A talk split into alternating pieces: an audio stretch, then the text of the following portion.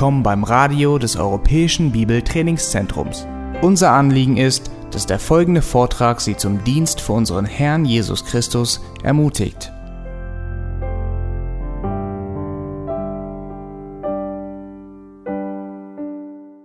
»500 Jahre Reformation«, das ist der Grund, warum wir hier sind. Und ich denke, es ist ein guter Grund für eine Konferenz wie die, die wir in diesen Tagen hier abhalten. Es ist auch ein guter Grund, um speziell auch der Männer, der Reformatoren zu gedenken, die für dieses prägende und wirklich weltverändernde Ereignis stehen. Ein Ereignis, das in Bezug auf seine Gewichtigkeit und Wirkungskraft zweifelsohne auf einer Ebene mit den Konzilbeschlüssen der frühen Kirchenväter steht, wo die Weichen gestellt wurden in Bezug auf gesunde Lehre und was die Gemeinde zur Gemeinde macht. Und wenn wir von den Reformatoren reden, naja, dann denken wir natürlich unweigerlich an Männer wie zum Beispiel Jan Hus, die Gans. Als Vorreformator geltend wurde Hus 1415 während des Konzils zu Konstanz als Ketzer hingerichtet, obwohl ihm freies Geleit zugestanden war. Und er soll, bevor er verbrannt wurde, gesagt haben, heute bratet ihr eine Gans, aber aus der Asche wird ein Schwan auferstehen. Da drin ist ein Wortspiel verborgen, denn Hus bedeutet auf Tschechisch, er war ja ein Tscheche, Gans. Okay? Heute bratet ihr eine Gans, aus der Asche aber wird ein Schwan auferstehen und später wurde dieser Ausspruch auf Martin Luther gedeutet. Ihr wisst, oft wird diese Rose mit einem Schwan dargestellt, wenn es um Martin Luther geht. Und Martin Luther, naja, den kennt sowieso jeder. Martin Luther den Schwan, Martin Luther der Bibelübersetzer, der Reformator schlechthin. Und dann denken wir natürlich auch an Johannes Calvin, den Theologen. Und wir denken an John Knox, den englischen Reformator und Übersetzer oder Mitübersetzer der Genfer Bibel. Und dann gibt es da noch Zwingli. Wer in aller Welt ist Zwingli? Die meisten denken nur, naja, das ist der, der die Wiedertäufe ersäuft hat und irgendwo auf dem Schlachtfeld gestorben ist. Ehrlich gesagt, bei den meisten hört ihr Zwingli-Verständnis dort auf. Punkt. Das war ein kurzer Vortrag. Ein wirklich, Zwingli ist das Stiefkind der Reformatoren. Ich meine, ich habe keine geringe elektronische Bibelsoftware und habe mal Zwingli eingegeben. Da kommt fast nichts. Wenn du Luther und Calvin eingibst, kannst du dich nicht retten vor Einträgen, die da kommen. Es ist wirklich erstaunlich. Und es ist noch viel erstaunlicher, wenn wir ein klares Bild davon bekommen, wer Zwingli tatsächlich war und welchen Beitrag er geleistet hat zur Reformation. Und ich wage es zu behaupten und werde euch heute aufzeigen, dass Zwinglis Beitrag zur Reformation durchaus nicht gering war.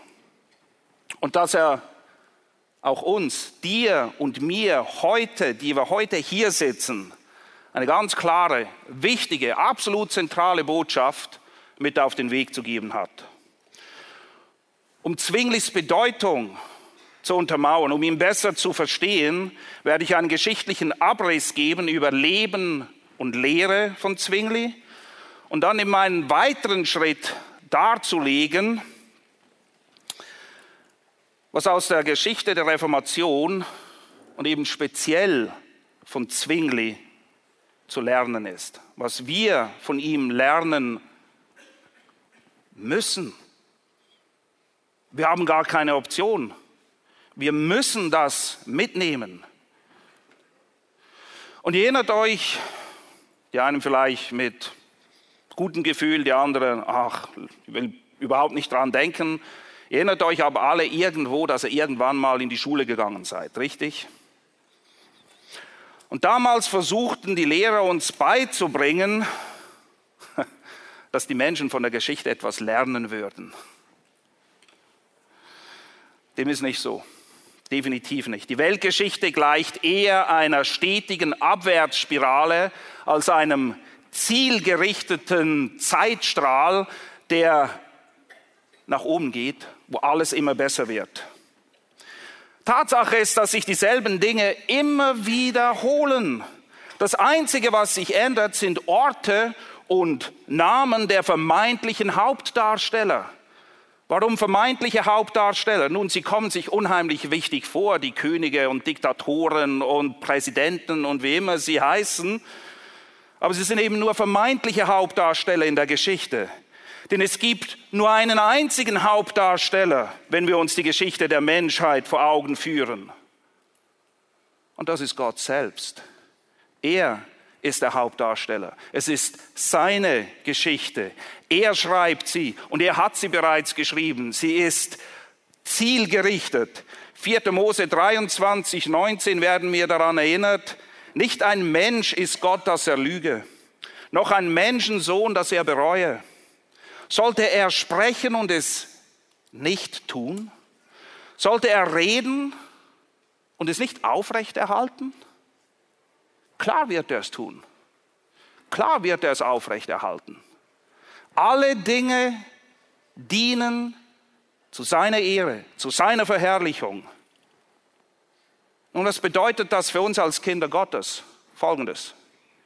Wir wollen und sollen uns eben immer wieder an diese mächtigen Taten Gottes erinnern, an denjenigen, der wirklich Geschichte schreibt. Und zwar im Sinne von 1. Korinther 10, Vers 6, wo wir zum Beispiel lesen, diese Dinge aber sind als Vorbilder für uns geschehen, damit wir nicht nach bösen Dingen begehren, wie auch jene begehrten.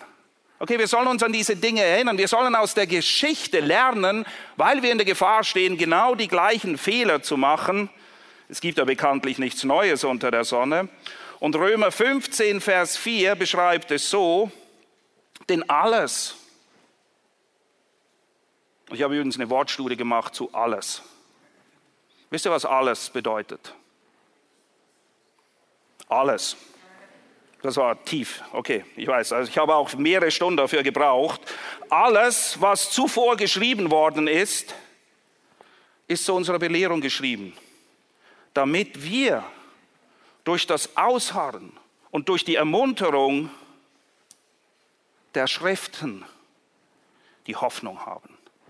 Okay, wir müssen, wir sollen durchaus aus der Geschichte, die Gott schreibt, lernen. Und als Männer Gottes wollen wir in diesen Tagen speziell von den tapferen Taten der Reformatoren lernen.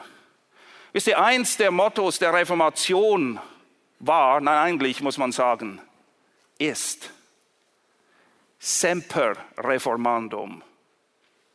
Semper reformandum. Denn Reformation ist kein abgeschlossenes geschichtliches Ereignis, das wir jetzt einfach rückblickend betrachten. Reformation ist eine Gesinnung. Es ist eine Herzenseinstellung. Es ist eine Gesinnung, die danach strebt, Gott zu leben, heilig zu leben, Frucht zu bringen oder wie das letzte der Soli, das wir hier sehen, Soli Deo Gloria. Reformation lechzt danach, schreit danach, weiter zu wachsen, näher zu Christus hin, damit er mehr Ehre bekommt.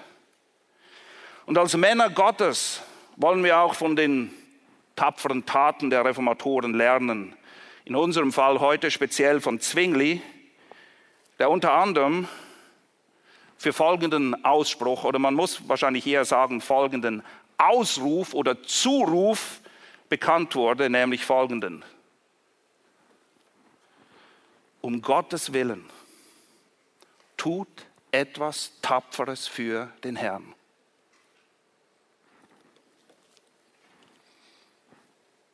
Um Gottes Willen tut etwas Tapferes für den Herrn. Du und ich sind aufgerufen, ja sogar berufen, unserem Herrn und Heiland, seinem Wort, seiner Wahrheit, gestärkt durch seinen Geist, treu und tapfer zu folgen, um ihm, und zwar ihm allein, zu dienen. Und so ist es mein Anliegen, dass wir nicht nur staunend und wehmütig zurückschauen auf diese tapferen Helden der Reformation, sondern den Geist und das Feuer, das durch die Reformation wieder neu entfacht wurde vor 500 Jahren, auch uns in Brand stecken lassen, dass es weiterwirken kann, dieses Feuer, dieser Geist, der damals ganz Europa, ja letztendlich die ganze Welt veränderte. Wisst ihr, wir müssen uns davor hüten, zu Religions- und Theologiephilosophen des 21. Jahrhunderts zu mutieren, die über alles diskutieren, über alles debattieren, über alles disputieren und es dabei völlig vergessen oder unterlassen, gemäß der offenbarten Wahrheit der Schrift zu agieren. Es ist ja toll, wenn ihr euch über die Dinge Gedanken macht. Aber Jakobus sagt, wir sollen nicht nur Hörer des Wortes sein. Wir sollen nicht nur Studenten des Wortes sein. Wir sollen nicht nur solche sein, die das Wort Gottes verstehen und richtig auslegen können, sondern Täter. Wir sind gut im Ideen im Kopf zu jonglieren, durchzukauen. Aber was passiert? Wir müssen uns da echt hüten. Lehre und Leben, Wort und Wandel müssen sich die Hand reichen, damit die Werke getan werden, die Gott zuvor bereitet hat. Sie liegen schon da, damit du und ich in ihnen wandeln. Ein weiteres Motto der Reformation, das Wort, sie sollen lassen starren. Das können sie uns nicht wegnehmen. Das Wort muss bestehen bleiben. Auch das zählt zu den äh, prägnanten Aussprüchen der Reformation. Aber das darf nicht dazu führen, dass wir das lebendige und wirksame Wort dahingehend stehen lassen, dass es bei uns selber Stillstand bewirkt. Das war einfach so ein bisschen Dienst nach Vorschrift machen. Naja, wir gehen zur Kirche, wir gehen zur Gemeinde, wir machen, was man macht. Die ganz schlimmen Dinge machen wir nicht. Aber eigentlich Stillstand.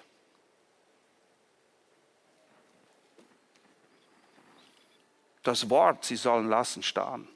Und wir sollen fest stehen, sprich in diesem Wort gegründet sein, damit wir marschieren können, damit wir vorwärts gehen, damit wir unserem Herrn treu folgen und zwar auf dem Weg, den er uns führt.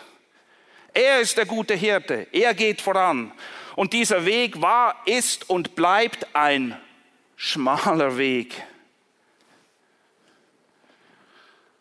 Und es bleibt ein Weg, auf dem wir nicht alleine unterwegs sind. Denn unser Herr geht selber mit. Immer. Überall. Er bahnt uns den Pfad und deshalb, deshalb, nur deshalb haben wir nicht nur allen Grund, sondern stehen auch in der Pflicht, tapfer vorwärts zu schreiten. Nun, wie werde ich vorgehen, um das aufzuzeigen anhand von Zwingli? Zuerst will ich euch den Mann Huldrich Zwingli vorstellen, dann in einem zweiten Schritt seine Theologie, dann seine in Anführungs- und Schlusszeichen Kriege, die er geführt hat, und dann sein Vermächtnis, was wir von ihm lernen sollen. Und um einen Geschmack dessen zu bekommen, wer Zwingli war, gebührt es sich, so denke ich zumindest, ihn öfters mal selber zu Worte kommen zu lassen. Auf diese Weise hoffe ich euch aufzeigen zu können, dass einer seiner Leitsprüche, und ich muss euch offen sagen, es ist der, der mich am meisten zu ihm hinzieht, nämlich um Gottes Willen tut etwas Tapferes für den Herrn, dieser Leitspruch steht für Zwingli schlechthin. Das ist Zwingli. Dieser Satz widerspiegelt seine tiefste Überzeugung der Klarheit der Schrift und der Autorität der Schrift. Und diese Wahrheit wiederum trieb ihn an, mutig und tapfer für seinen Herrn zu leben. Da die Zeit für diesen Vortrag auf 60 Minuten beschränkt ist, kann ich nicht in alle Details gehen, so wie ich das gerne tun würde. Aber ich hoffe, und das ist mein Ziel, dass wir alle diesen Saal heute verlassen und ermutigt und motiviert sind, gestärkt in unserer Hingabe und Treue, Gott tapfer zu dienen. Nun, wer war Zwingli? Huldrych Zwingli wurde 1448 in Wildhaus, das ist in den Bergen, gut, in der Schweiz ist fast alles irgendwo in den Bergen, in Wildhaus in der Schweiz in eine kinderreiche Bergbauernfamilie geboren. Nichts Besonderes also. Da wurde er geboren, gestorben, ja, das wissen die meisten, ist er dann 1531 auf dem Schlachtfeld in Kappel. Er gilt als erster Reformator der Schweiz und sein theologisches Erbe, was nicht gering war, wurde vor allem von Heinrich Bullinger, seinem Nachfolger am Großmünster in Zürich, weitergetragen, weiter ausgebaut und vieles auch in Schriftform festgehalten. Und es war Zwingli, der sowohl den entscheidenden Anstoß zum ersten helvetischen Bekenntnis, das 1536, also nach seinem Tod verfasst wurde, und es war auch Zwingli, der den Anstoß gab zur Gründung der reformierten Kirche, so wie wir sie heute kennen in der Schweiz. All diese Dinge gingen von Zwingli aus. Wie ist er dahin gekommen? 1549 schicken die Eltern Huldrich Zwingli im zarten Alter von fünf Jahren, okay? Der Junge ist gerade mal fünf Jahre alt, zu seinem Onkel Bartholomäus, der als Priester und Dekan in Wesen am Wallensee diente. Und dort verbringt er dann seine Jugend und seine Schulzeit. In den Jahren 1502 bis 1506 besucht er die Universität in Basel. Er hat da zwischenzeitlich auch in Wien studiert. Und in Basel macht er dann seinen Magister und studiert anschließend unter anderem auch ein halbes Jahr Theologie ein halbes Jahr und dann wird er als Pfarrer in den Kirchendienst nach Glarus berufen. Wäre ich John Glass, würde ich jetzt eine Anwendung machen. Ein halbes Jahr Theologiestudium reicht, um Pfarrer zu werden. Okay, ihr könnt mit dieser Anwendung machen, was ihr wollt. Bei Zwingli war es so, ein halbes Jahr Theologiestudium und er wurde Pfarrer. Doch bevor er seinen Dienst antreten konnte, wird er vom Bischof Hugo von Hohenlandenberg im Konstanzer Münster offiziell zum katholischen Priester geweiht. Okay, seine Laufbahn beginnt, wie die eigentlich fast aller Reformatoren, denn es gab ja nur eine Kirche, als katholischer Priester. Als Söldnerprediger zieht er 1513 in den Feldzug von Novara und erlebt das furchtbare Gemetzel bei Marignano im Jahre 1515. Eine Erinnerung, die ihn zeitlebens nicht loslässt.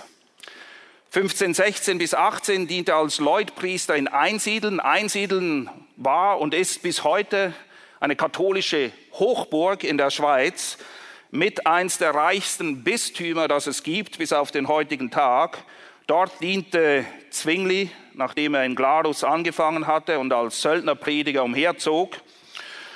Und dort blieb er dann auch, bis er 1519, 1519 in derselben Funktion als Leutpriester sein Dienst am Großmünster in Zürich beginnt. Und dort blieb er dann für den Rest seines Lebens. Und das war ein prägender Anfang, denn als er dort ankommt und mit dem Predigen beginnt, entschließt er sich, fortlaufend durch das Matthäusevangelium zu predigen. Und es ist durch das fortlaufende Bibelstudium des Matthäusevangeliums und die Predigt, das Lesen, das Studieren der Schrift und anhaltendes Gebet, das aus dem katholischen Priester und Gelehrten Zwingli ein Mann des Glaubens wird.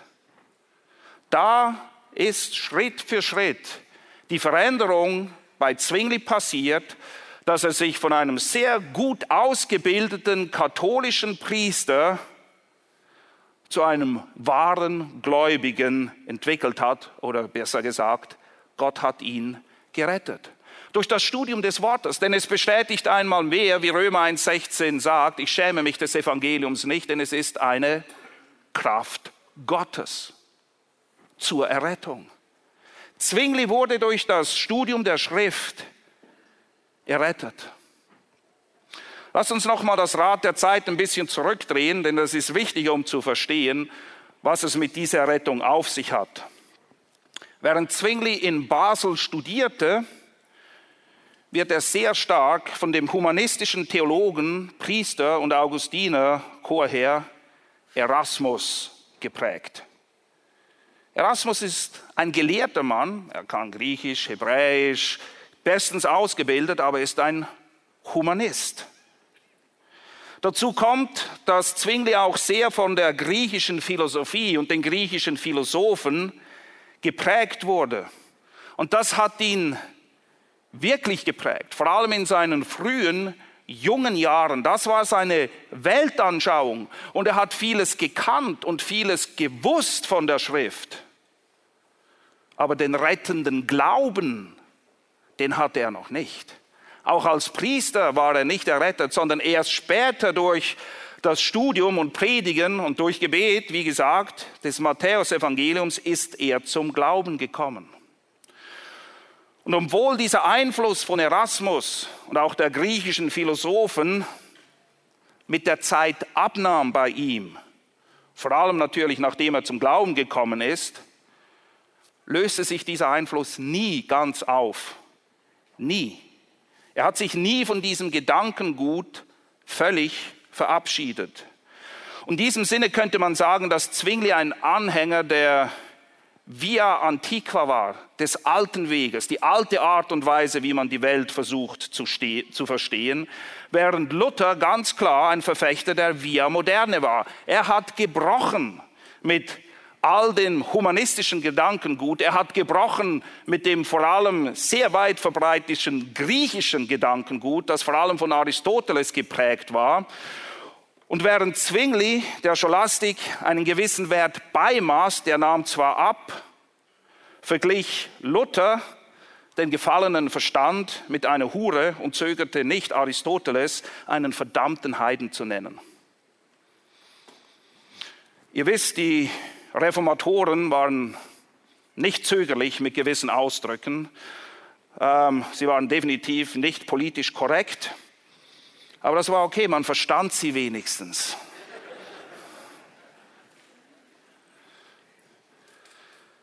Es ist aber auch eine traurige Tatsache, und wir müssen das feststellen, dass Luther und Zwingli nie gute Freunde geworden sind. Ihr Hauptstreitpunkt war das Abendmahl, wo sie eine andere Sicht vertraten. Aber auch dieses latente Mitschwingen von Scholastik, von diesem Humanismus, der zwar wirklich stark abgenommen hat, ihr werdet es nachher sehen in einem Zitat von Zwingli, bildete, und das ist wirklich sehr zu bedauern, zeitlebens eine Trennwand zwischen Luther und Zwingli.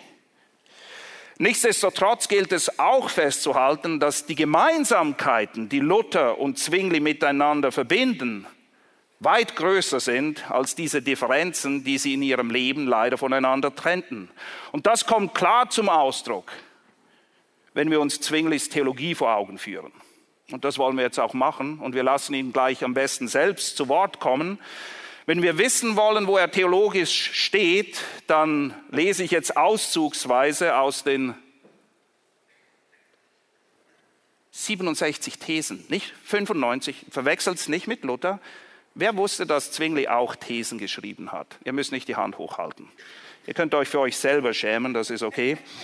Ähm, Zwingli hat 67 Thesen geschrieben.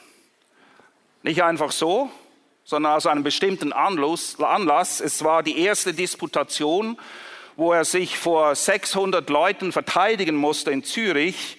Und in diesem Zusammenhang schreibt er diese 67 Thesen und ich lese auszugsweise davon, These 1. Und hört gut zu. Das ist Zwingli, der Reformator, den niemand kennt. Alle, die da sagen, das Evangelium gelte nichts ohne die Bestätigung der Kirche, irren und schmähen Gott. These 2. Summe des Evangeliums ist, dass unser Herr Jesus Christus, wahrer Gottessohn, uns den Willen seines himmlischen Vaters kundgetan hat und uns mit seiner Unschuld vom Tod erlöste und Gott versöhnt hat. Das ist ziemlich gute Theologie. These 13. Wenn man auf das Haupt Christus hört, erlernt man dann den Willen Gottes deutlich und klar. Und der Mensch wird durch seinen Geist zu ihm gezogen und in ihn verwandelt. These 16. Im Evangelium lernt man, dass Lehren und Satzungen der Menschen zur Seligkeit nichts nützen. Überhaupt nichts. These 22. Christus ist unsere Gerechtigkeit. Daraus ermessen wir, dass unsere Werke, soweit sie aus Christus sind, gut, soweit sie aber aus uns sind, nicht gut sind. These 34. Die sogenannte geistliche Obrigkeit hat für ihre Pracht keinen Grund in der Lehre Christi. Der ganze Klerus kann einpacken, sagt er hier. These 35. Aber die weltliche Obrigkeit hat Kraft und Begründung in der Lehre und Tat Christi. 37. Die weltlichen Obrig, die weltliche, der weltlichen Obrigkeit sind auch alle Christen, niemand ausgenommen, Gehorsam schuldig. Gemäß These 38, sofern sie nicht gebietet, was gegen Gott ist. These 49, größeres Ärgernis kenne ich nicht, als dass man den Geistlichen zu heiraten nicht erlaubt, aber gegen Bezahlung einer Summe Geldes Huren zu halten gestattet. 54. Christus hat all unsere Schmerzen und Leiden getragen. Wer nun den Bußwerken zuschreibt, was allein Christi ist, der irrt und schmäht Gott. 57. Die wahre heilige Schrift weiß nichts von einem Fegefeuer nach diesem Leben. Punkt. These 67. Wenn jemand begehrt, mit mir eine Disputation zu halten betreffend Zinsen, Zehnten, die ungetauften Kinder, die Firmung, so anerbiete ich mich gerne zur Beantwortung. Wisst ihr, Zwingli war ein streitbarer Mann. Von denen gibt es nicht mehr viele. Nicht streitsüchtig, streitbar. Jemand, der hinstand und sich nicht schämte, für die Wahrheit gerade zu stehen und die Dinge beim Namen zu nennen und sich nicht irgendwo in seinem Schneckenhaus verkroch und froh war, wenn niemand danach fragte, was denn nun wirklich seine Überzeugung seien. Er sagt, ihr wollt mit mir disputieren? Können wir gerne machen. Und ihr werdet auch sehen, wie er an solche Dispute herangegangen ist. Auch das ist sehr, sehr hilfreich. Hier können wir auch viel von Zwingli lernen. Und diese 67 Artikel, auch Schluss, Schlussreden genannt, die stellen tatsächlich die erste evangelische Dogmatik in deutscher Sprache dar. Nicht vollumfänglich, aber er ist der Erste, der wirklich ganz klare, grundlegende Wahrheiten der Schrift, so wie sie in Kurzform in den fünf Soli zusammengefasst sind, festgehalten hat. Und wenn wir das vergleichen mit den Thesen Luthers, Luthers 95 Thesen behandelten fast ausschließlich ein Thema. Das war der Ablass. Der Ablass. Zwingli verfasst, die von Zwingli verfassten 67 Thesen hingegen stellen die früheste Zusammenfassung von seiner Theologie dar oder wie wir es vorhin gesagt haben, die erste evangelische Dogmatik. Und sie beschreiben nicht nur das ewige Heil, sondern auch Aspekte des politisch und sozialen Lebens. Vielleicht ist euch das aufgefallen. Er schreibt auch von der Obrigkeit, von der weltlichen Obrigkeit und in welcher Verbindung wir auch zu ihr stehen. Zwingli, so sagt er selbst, war zutiefst davon überzeugt, dass Christus der Wegführer und Hauptmann allen menschlichen Geschlechts ist. Ja, er ist unser Schöpfer. Und er regiert. Er schreibt Geschichte. Was bewirkte denn Zwenglis Theologie? Er war definitiv in erster Linie ein Theologe und Pfarrer in Zürich. Aber nichtsdestotrotz nahm er auch immer wieder nicht geringen Einfluss auf das politische und soziale Leben. Unter ihm, okay, in der Zeit Zwinglis, wurden folgende Bereiche des geistlichen und öffentlichen Lebens in Zürich grundlegend verändert. Und nicht nur in Zürich, sondern nach und nach kamen verschiedene Städte aus der Schweiz dazu und haben sich an diesen Veränderungen, die durch Zwingli lanciert wurden in Zürich, orientiert haben sich danach ausgerichtet und das ist dann sogar über die Grenzen hinausgegangen und selbst andere Länder haben nach Zürich geschaut und sich danach orientiert. Was hat Zwingli denn ganz konkret verändert? Erstens die Fastenregelung. Katholiken mussten fasten. Unter Zwingli wurde die Fastenregelung verbannt. Man musste nicht mehr fasten.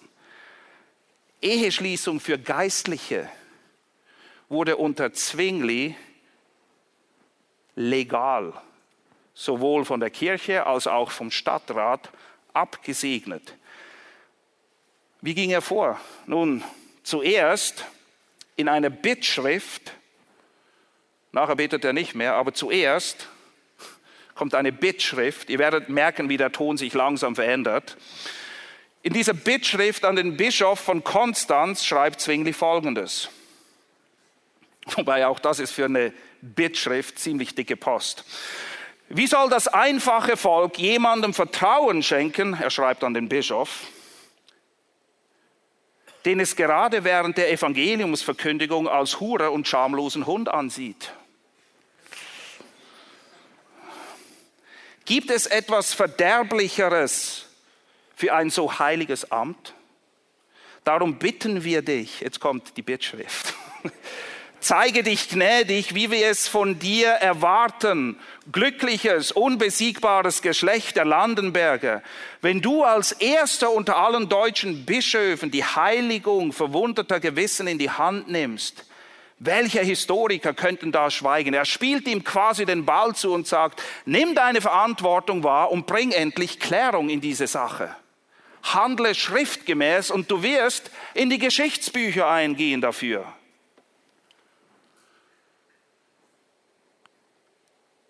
Drittens,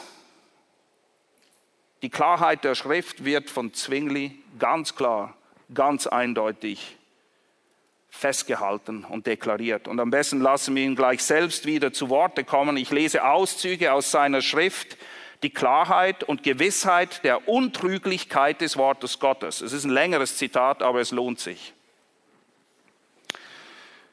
Das Wort Gottes, das Gott selbst ist, erleuchtet alle Menschen. Die Gaben Gottes werden mit seinem Geist erkannt und nicht mit der verführerischen Pracht menschlicher Worte und Weisheit. Die Bischöfe sind ihm zu angemessen, zu hoch hinaus. Er lässt sich nicht erkennen vom Geist dieser Welt. Er offenbart sich den Kleinen. Gott offenbart sich allein durch seinen Geist und ohne seinen Geist kann man nichts von ihm lernen. Auch ich weiß, dass Gott Bischöfe erleuchten kann, wenn sie mit Demut Erleuchtung begehren. Wenn der Mensch nach dem Heil seiner Seele dürstet, einen Kartäuser fragt, lieber Bruder, wie kann ich selig werden? So antwortet er zweifellos, tritt in unseren Orden ein, dann wirst du bestimmt selig, denn unser Orden ist der strengste. Fragst du aber einen Benediktiner, so wird er erklären, in unserem Orden wirst du am leichtesten selig werden, denn er ist der Älteste. Fragst du einen Dominikaner, so wird er dir sagen, in unserem Orden bist du sicher, denn er ist von unserer Jungfrau Maria vom Himmel herab gestiftet worden. Fragst du den Papst, so antwortet der, mit dem Ablass erreichst du es am einfachsten. Die durstige Seele aber jammert, ach, wem soll ich folgen? höre das Evangelium. Es ist eine gewisse Botschaft, Antwort und Versicherung. Christus steht vor dir mit offenen Armen und spricht, kommt her zu mir, alle, die ihr mühselig und beladen seid. Sei gewiss, er hat für uns gelitten und ist von Gott unser Sühneopfer.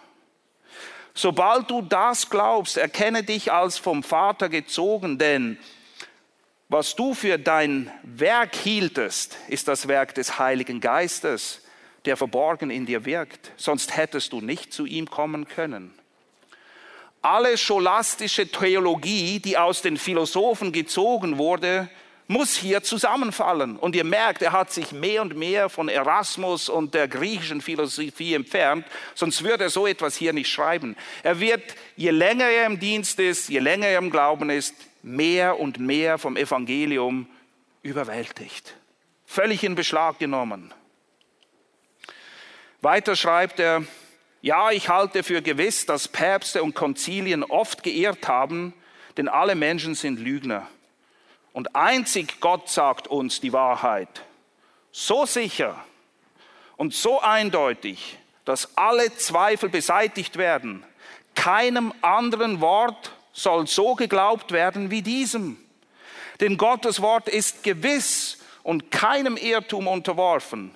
Er ist klar, lässt niemanden im Dunkel tappeln. tappen. Es legt sich selber aus und öffnet selbst das Verständnis. Es erhält die menschliche Seele mit allem Heil und allen Gnaden.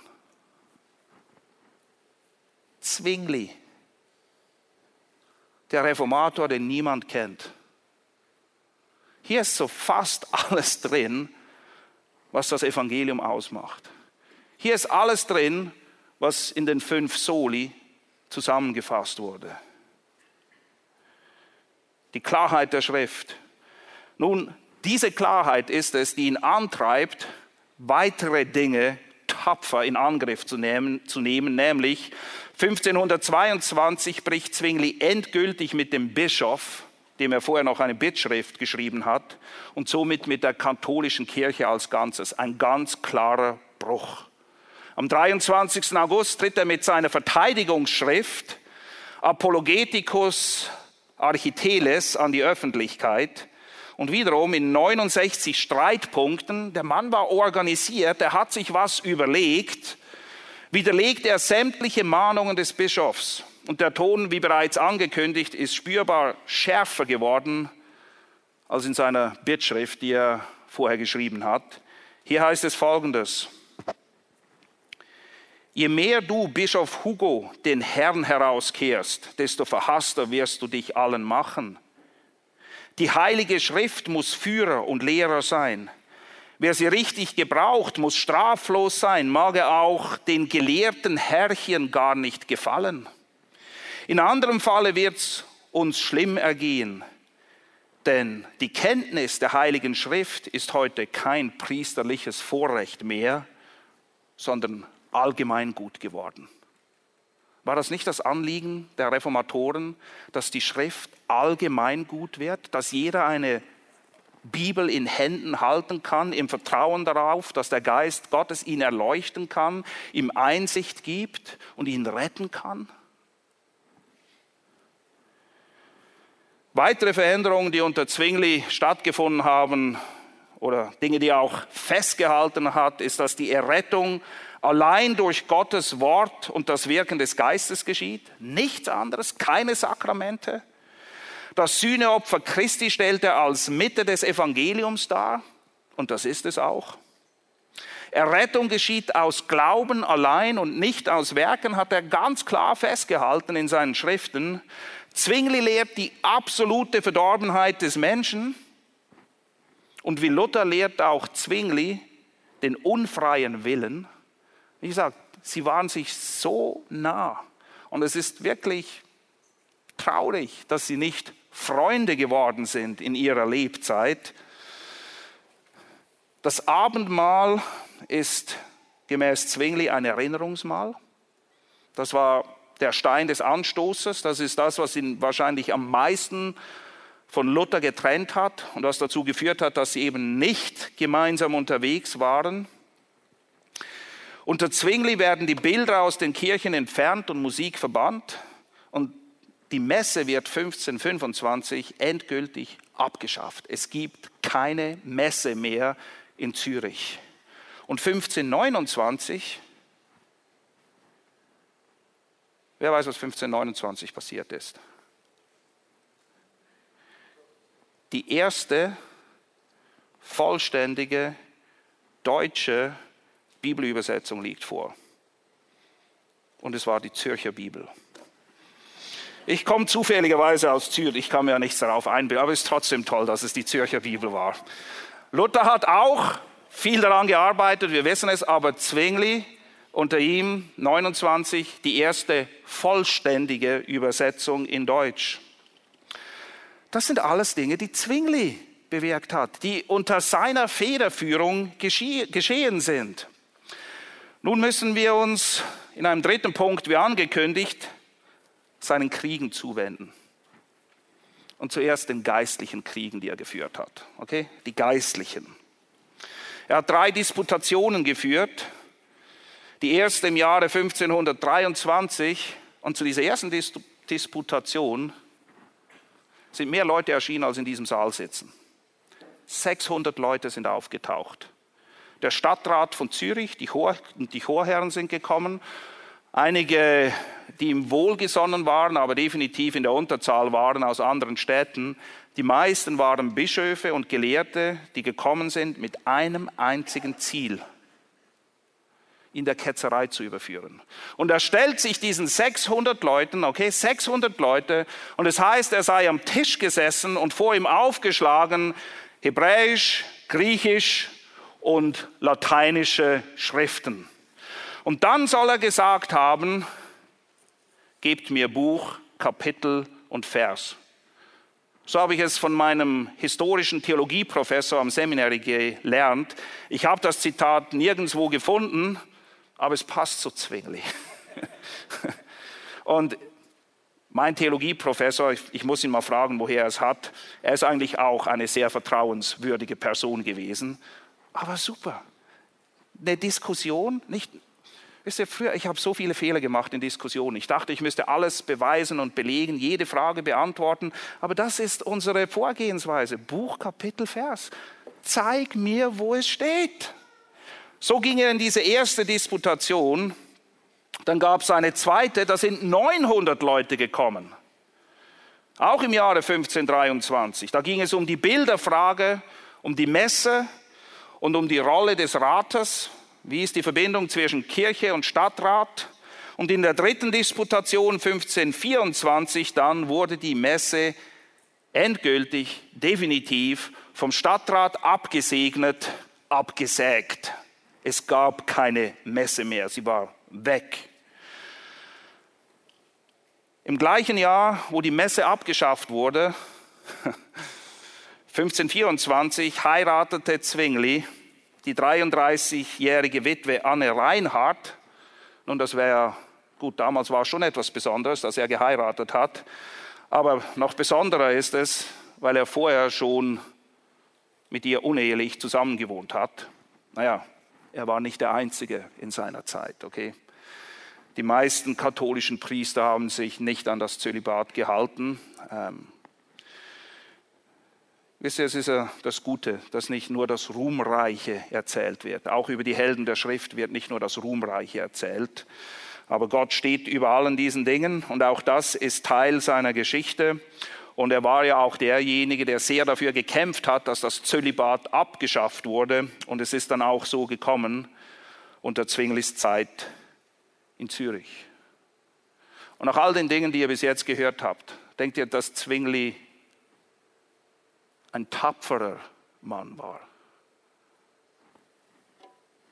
Kannst du dir vorstellen, alleine gegen sechs oder neunhundert Leute anzutreten, die dir feindlich gesinnt sind, die primär mit dem Grund und der Absicht kommen, dich der Ketzerei zu überführen. Und du weißt, was damals mit Ketzern passiert ist. Sie wurden hingerichtet.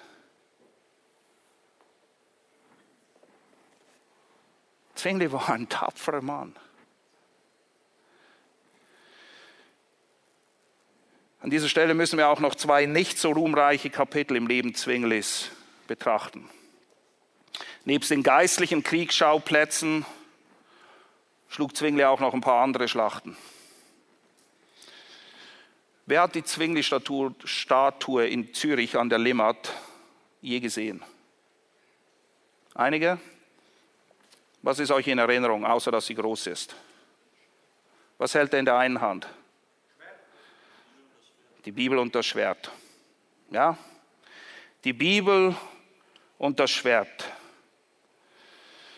Und ich möchte an dieser Stelle einfach anmerken, dass wir gut daran tun, Zurückhaltung zu üben, wenn wir die Reformatoren kritisieren.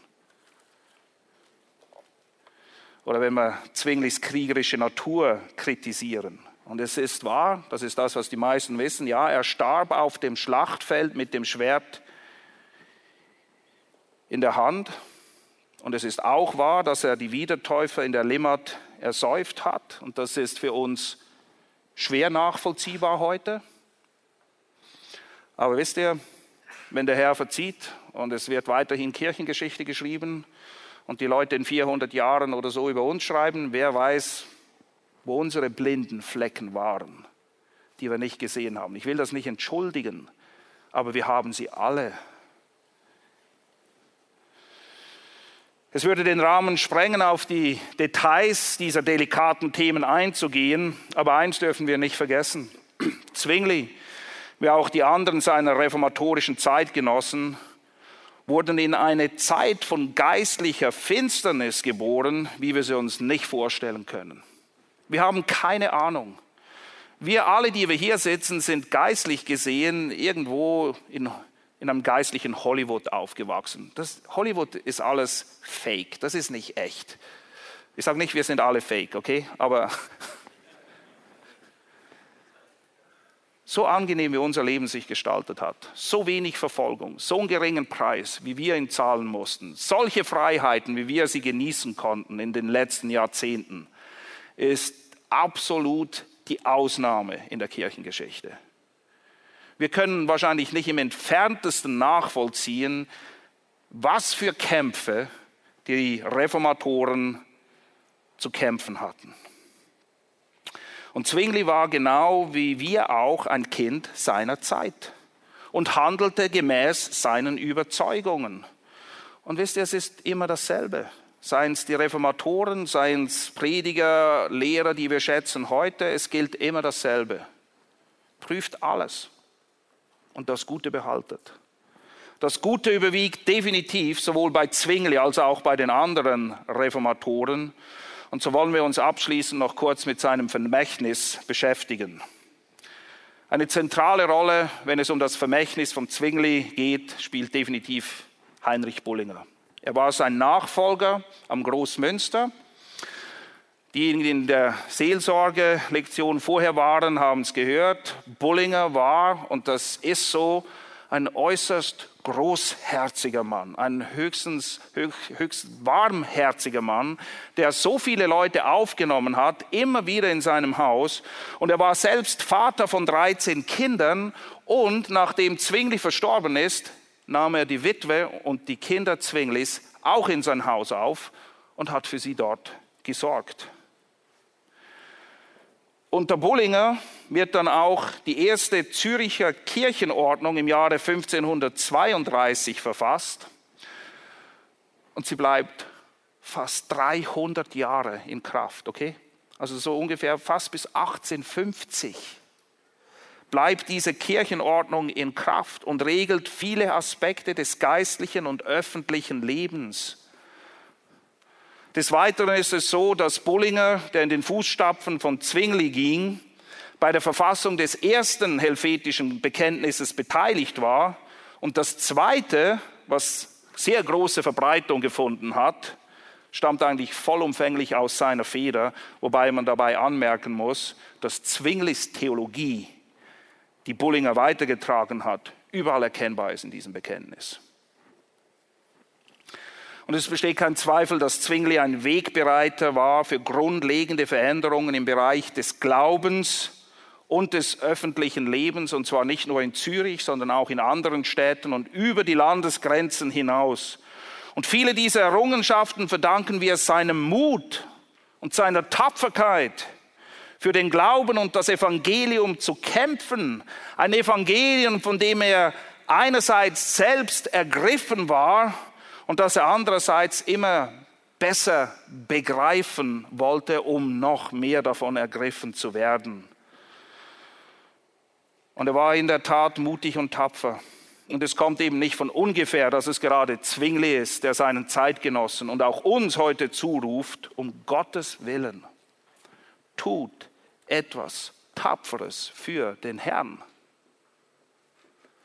Lass mich eine Frage stellen. Wann musst du tapfer sein? Tapferkeit ist nur dann gefordert, wenn es eigentlich allen Grund gibt, sich zu fürchten und Angst zu haben. Richtig? Sonst musst du nicht tapfer sein. Es ist so, wie wir es in 5. Mose 31, Vers 6 lesen. Mose verabschiedet sich, will das Volk ermutigen, in das verheißene Land einzugehen. Was gibt's im verheißenen Land nebst Milch und Honig und riesigen Trauben? Riesige Menschen und befestigte Städte, von denen zehn der Späher sagten, wir können das Land nicht einnehmen, sie sind zu stark, sie sind zu groß. Ja, du hättest auch Angst, wenn du von Riesen plötzlich bedroht würdest. Und wenn Städte, die so befestigt sind, wie du sie noch nie gesehen hast, wenn du diese einnehmen müsstest. Du wärst ein Tor, wenn du keine Angst hättest.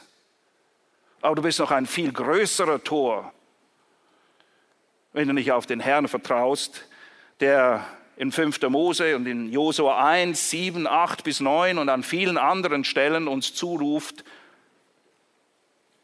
Seid stark und mutig. Und fürchtet euch nicht und erschreckt nicht vor ihnen, denn, und jetzt kommt der Grund, das ist der einzige Grund. Denn der Herr, dein Gott, er ist es, der mit dir geht. Er wird dich nicht versäumen und dich nicht verlassen.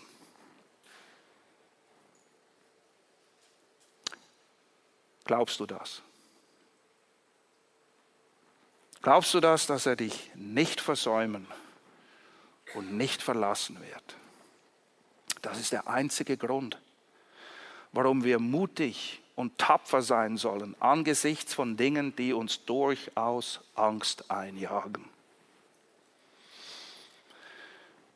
Es braucht Tapferkeit auf dem Weg, den der Herr uns führt, weil dass wir Feinde haben, ist nichts Neues. Apostelgeschichte 20 verabschiedet sich Paulus und Apostelgeschichte beschreibt die frühe Geschichte. Die Gemeinde ist gerade erst ins Leben gerufen worden. Sie ist gerade erst geboren.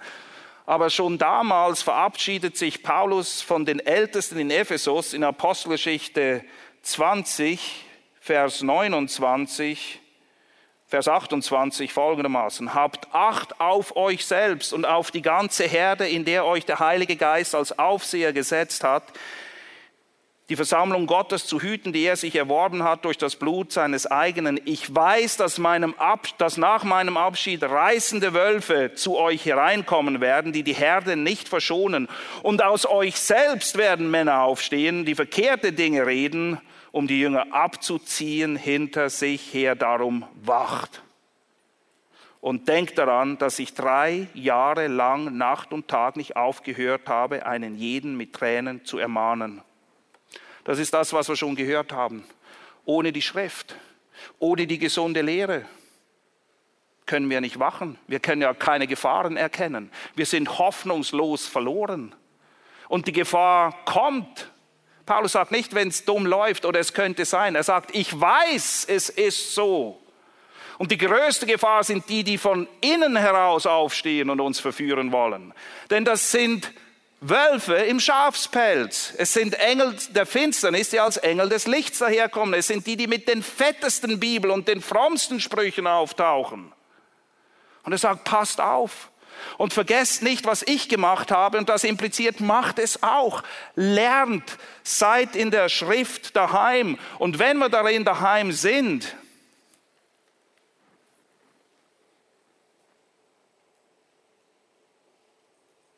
Vers 32, und nun befehle ich euch Gott und dem Wort seiner Gnade an, das vermag aufzubauen und das Erbe zu geben unter allen Geheiligten. Letztendlich vertrauen wir uns der Gnade Gottes an.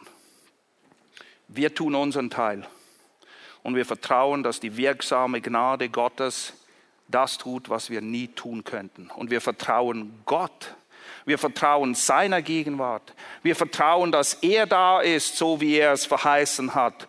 Und deshalb wollen wir tapfer und mutig sein. Und wir müssen es sein, denn 2. Timotheus 3,12 erinnert uns daran, dass alle, die Gott wohlgefällig leben, wollen. Das ist eine Frage. Willst du das?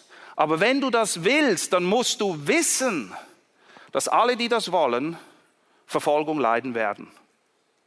Das ist nichts Neues. Als Jesus sich von den Jüngern verabschiedet, in Johannes 15 sagt er, mich haben sie gehasst, euch werden sie hassen. Mich haben sie verfolgt, euch werden sie verfolgen. In Matthäus 10, 16 ermutigt er, indem er sagt, ich sende euch wie Schafe unter Wölfe. Möchtest du ein Schaf unter Wölfen sein? Nicht wirklich, oder? Braucht es ein bisschen Mut und Tapferkeit, um als kleines Schäfchen unter Wölfe, Mehrzahl, zu wandern? Ja. Würdest du das machen alleine? Nie im Leben. Machst du es als Schaf, das dem guten Hirten folgt, von dem du weißt, dass er da ist und sein Leben für dich hingegeben hat? Garantiert. Das ist die einzig vernünftige Antwort, wenn wir wirklich glauben, dass der Herr uns nicht versäumt und dass er da ist. Das ist doch das, was er im Missionsbefehl sagt. Der Missionsbefehl ist, geht hin und macht Jünger. Was steht vorher? Was steht vor dem Missionsbefehl? Siehe, mir ist gegeben alle Macht im Himmel und auf Erden. Und was steht nach dem Missionsbefehl? und siehe, ich bin bei euch. Er hat alle Macht und er ist immer da. Er ist, wie es im Psalm 23 heißt, der gute Hirte, der mit uns durch die finsteren Täler hindurchgeht. Wir hätten gern, dass er uns rausnimmt, aber nein, er geht mit uns hindurch, weil wir da oft nur das lernen, was wir lernen müssen, nämlich ihm zu vertrauen keine Angst zu haben. Oder Angst zu haben und eben trotzdem tapfer voranzugehen. Wer keine Angst hat, hat kein Hirn. Entschuldigung, es gibt Dinge, die sind durchaus angsteinflößend. Aber Tapferkeit zeigt sich da aus, dass wir trotzdem gehen. Und der einzige Grund, warum wir gehen,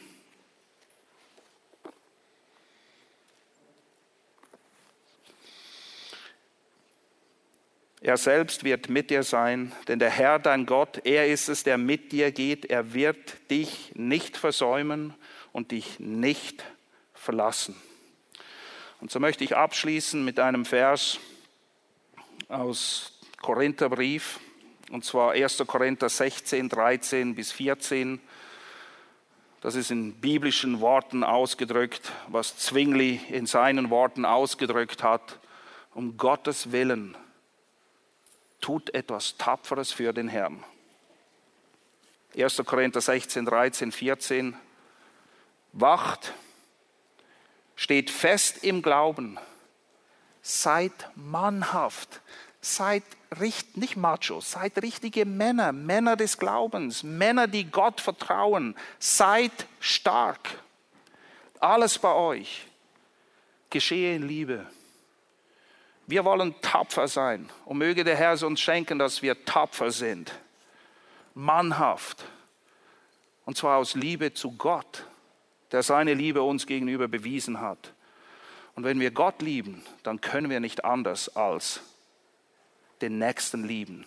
Und wir lieben ihn am meisten, wenn wir furchtlos das Evangelium leben und lehren.